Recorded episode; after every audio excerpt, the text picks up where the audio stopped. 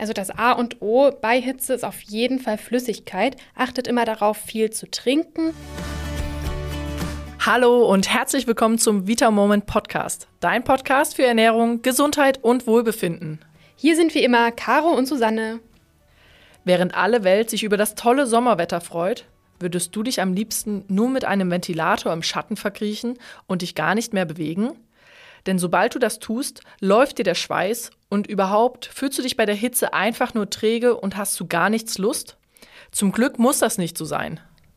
Wir haben heute eine ganze Menge Tipps, wie ihr trotz Sommerhitze einen kühlen Kopf bewahrt, wie ihr euch am besten vor einem schädlichen Sonnenbrand schützt und was ihr tun könnt, wenn ihr doch mal etwas zu lange in der Sonne wart. Also seid gespannt und ganz viel Spaß beim Zuhören.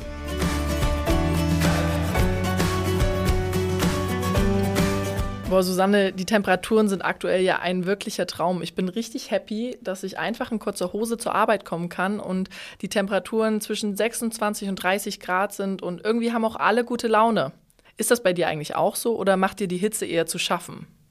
Also auch ich finde den Sommer total toll und freue mich auch total wie du über das tolle Wetter, was wir hier gerade haben.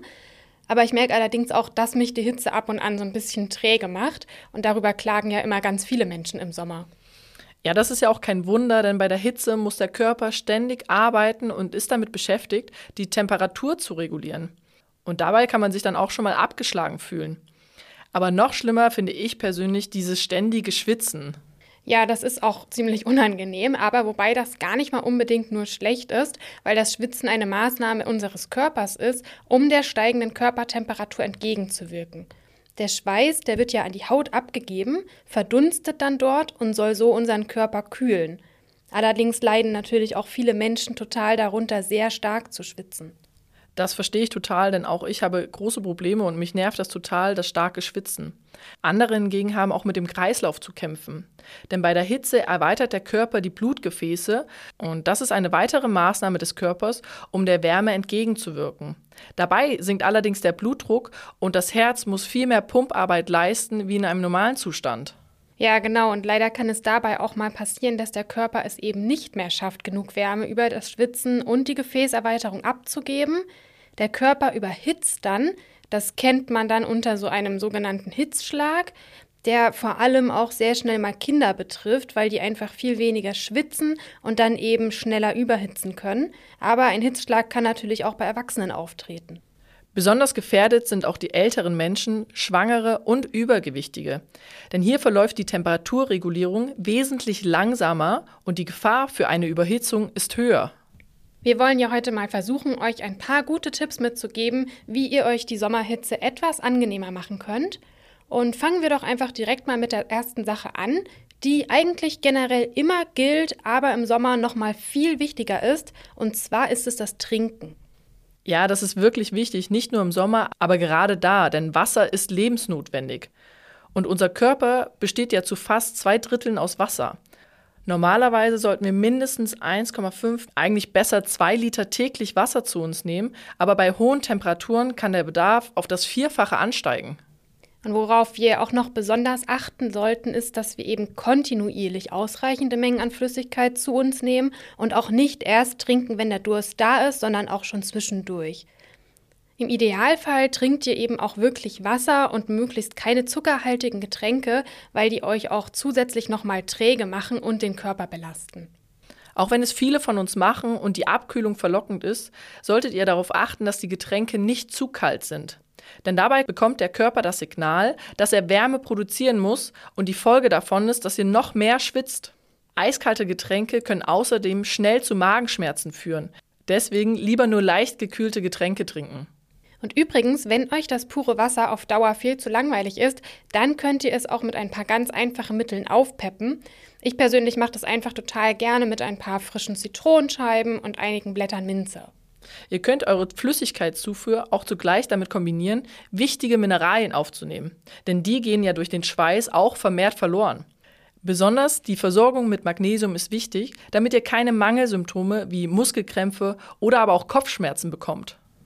Und richtig super geeignet ist da unser Magnesiumcitrat. Das ist nämlich ein lösliches Pulver und das könnt ihr ganz einfach mit in euer Wasser einrühren.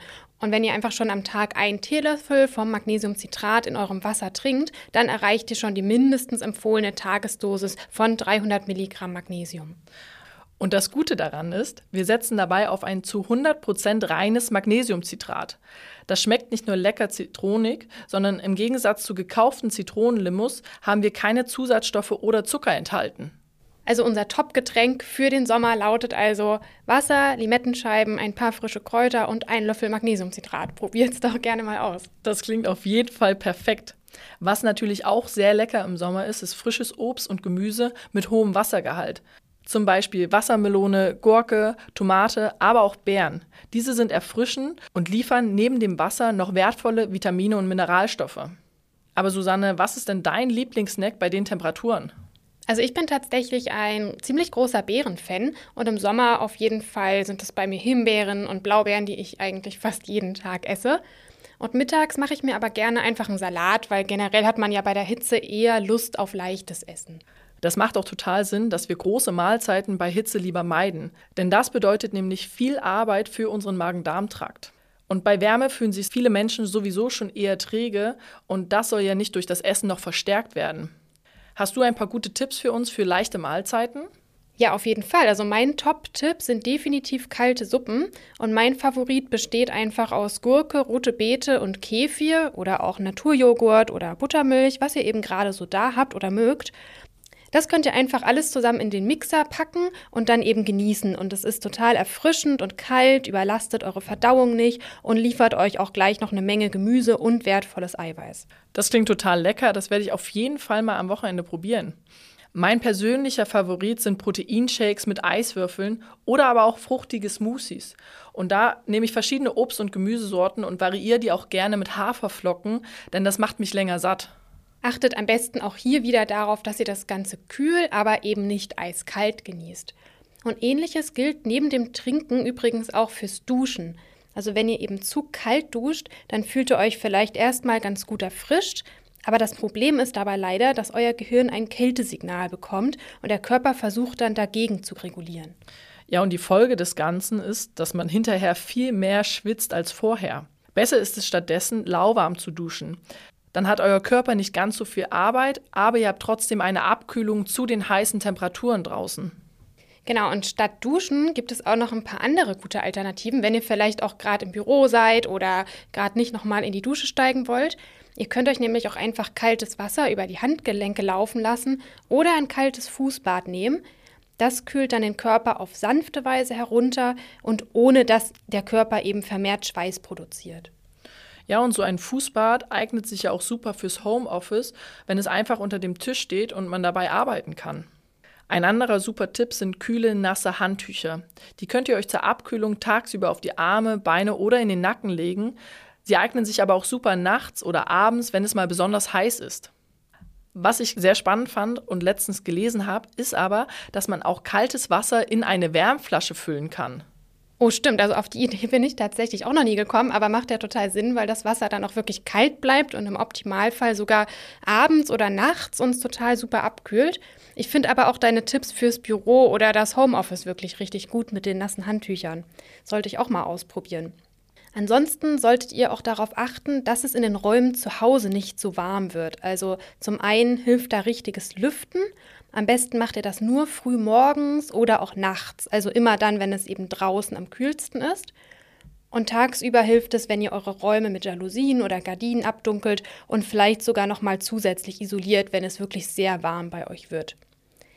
Caro, wie ist das eigentlich mit Sport bei Hitze? So generell, sollten wir das lieber sein lassen? Gibt es da Dinge zu beachten? Wie ist das? Kannst du uns das einmal erklären? Ja, also es kommt ein bisschen darauf an, ob man daran gewöhnt ist oder eben nicht. Aber prinzipiell gilt, dass wir zu hohe Belastungen vermeiden sollten, denn das belastet unseren Kreislauf noch zusätzlich plus Hitze und das kann bei vielen zu verschiedenen Symptomen führen, wie zum Beispiel Kopfschmerzen, aber eben auch Kreislaufprobleme und im schlimmsten Fall sogar zum Hitzeschock. Wenn ihr allerdings trotzdem Sport machen wollt, und ich bin ein großer Fan davon, dann würde ich die kühlen Morgenstunden nutzen und beim Sport aber auch darauf achten, dass wir regelmäßig und vor allem genug Flüssigkeit zu uns nehmen. Genau, also gerade wenn ihr noch viel Sport macht und es warm ist, dann auf jeden Fall mindestens zwei Liter gerne auch mehr trinken. Was auch noch der Vorteil daran ist, wenn ihr eher eure sportliche Betätigung in die Morgenstunden legt, da ist nämlich die UV-Strahlung noch nicht ganz so hoch. Es gibt ja nämlich im Sommer noch ein ganz wichtiges Problem, das wir jetzt noch gar nicht angesprochen haben. Und das ist ja der Sonnenbrand. Und um den zu vermeiden, solltet ihr euch möglichst gut vor der direkten Sonne schützen. Und der Sonnenbrand ist eigentlich eine Entzündung, denn die UV-Strahlen, die durch die Sonne auf unsere Haut treffen, sorgen für eine Reaktion in der Haut. Und das ist dann die Entzündung. Und die meisten von uns kennen das ja. Das sind die typischen Symptome wie Rötungen, Brennen oder aber auch Juckreiz. Und meistens nehmen wir das ja auch einfach so hin, wenn wir dann eben einen Sonnenbrand haben. Aber mit dem Sonnenbrand ist leider wirklich nicht zu spaßen, denn jedes Mal, wenn wir uns verbrennen, schädigt das unsere Haut und schädigt die Haut eben auch langfristig. Und die Folgen davon sind dann nicht nur vorzeitige Hautalterung, sondern auch ernsthafte Zellschäden, die auf Dauer zu Hautkrebs führen können. Am besten ist es dafür zu sorgen, dass man gar nicht erst einen Sonnenbrand bekommt. Versucht hierfür intensive Sonneneinstrahlung zu vermeiden. Das bedeutet, dass ihr euch langsam an die Sonne gewöhnt. Dazu starten wir mit kleinen Sonnenbädern und die Intensität und die Zeit können wir dann nach und nach verlängern. Aber ganz wichtig, die Sonneneinstrahlung ist am höchsten und am stärksten von 11 bis 15 Uhr. Da solltet ihr euch lieber im Schatten aufhalten. Und wenn ihr euch doch in der Sonne aufhaltet, dann achtet bitte darauf, euren Sonnenschutz auch nicht zu vergessen. Dann wäre zum einen die Sonnencreme, verwendet da einen möglichst hohen Lichtschutzfaktor. Das ist natürlich auch immer so ein bisschen davon abhängig, wie euer Hauttyp ist oder wie lange ihr euch in der Sonne aufhaltet.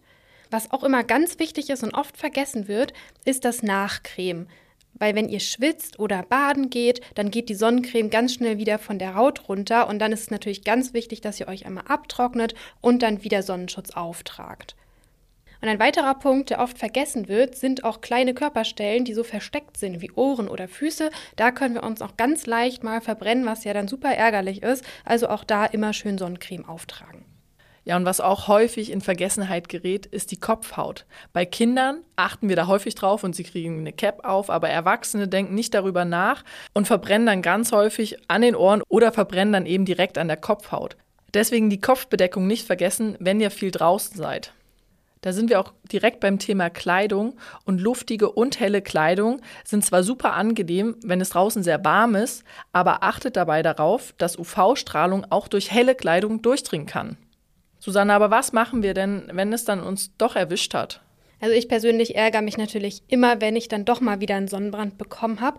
Aber es gibt auch einige Tipps, wie ihr den Sonnenbrand wieder ein bisschen schneller loswerdet und auch nicht so stark unter den Symptomen leiden müsst.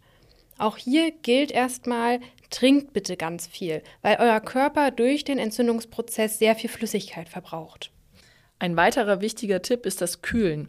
Das hilft zum einen gegen Brennen und Juckreiz, aber auch der Haut dabei, sich zu erholen. Was auch helfen kann, sind die betroffenen Stellen kalt abduschen. Aber auch hier gilt wieder Vorsicht, den Körper langsam an das kalte Wasser gewöhnen. Besonders toll ist es zum Beispiel, wenn ihr auf der Arbeit sitzt und keine Möglichkeit habt, schnell mal zu duschen, dann legt euch doch einfach mal so Eispacks oder kalte Handtücher zur Abkühlung auf die betroffenen Stellen. Aber achtet hier unbedingt darauf, dass ihr die Coolpacks nie direkt auf die Haut auflegt, weil dann eben das Risiko von Erfrierungen und Gewebeschädigung sehr hoch ist, sondern wickelt einfach noch ein dünnes Handtuch drum und dann kann euch da nichts passieren. Wir können auch sehr gut kühlende Lotions auftragen. Die geben der Haut Feuchtigkeit und verhindern dabei auch, dass sie so spannt und sich schuppt. Dafür eignen sich spezielle Aftersun Lotions und die kann man im Sommer auch vorbeugend nutzen. Das macht die Haut nicht nur schön, sondern hält sie auch geschmeidig. Hast du eigentlich schon mal Hausmittel gegen Sonnenbrand ausprobiert? Man kann ja nämlich auch statt gekauften Lotions Naturjoghurt, Quark, Kokosöl oder auch sogar das Gel aus der Aloe Vera Pflanze verwenden, wenn ihr zufällig so eine zu Hause habt. Die Hausmittel könnt ihr dann jeweils ganz dünn auf die Stellen auftragen und einwirken lassen und dann einfach abspülen. Und die haben halt einen kühlenden Effekt und können so ein bisschen entzündungshemmend auch wirken. Das ist wirklich eine tolle Lösung, wenn ihr mal vergessen habt, die entsprechenden Produkte einzukaufen. Das ist auf jeden Fall ein guter Tipp. Das hatte ich noch nicht gehört, aber werde ich bestimmt mal ausprobieren müssen. Also hoffentlich nicht, aber falls, dann weiß ich Bescheid. Was aber noch ganz wichtig ist, dass wir dem Körper Zeit zur Erholung geben und eben die Schäden zu reparieren und zu regenerieren. Das bedeutet in der Zeit am besten die Sonne meiden und den Schatten suchen. Oder aber auch, wenn ihr euch in der Sonne aufhaltet, dass ihr auf Lotion achtet und Hautschutz, damit das nicht weiter passiert oder sich noch verschlimmert. Susanne, lass uns aber noch mal kurz und knapp zusammenfassen, was unsere besten Tipps gegen die Hitze sind. Also das A und O bei Hitze ist auf jeden Fall Flüssigkeit. Achtet immer darauf, viel zu trinken. Bei Wärme sollten das mindestens zwei Liter am Tag sein.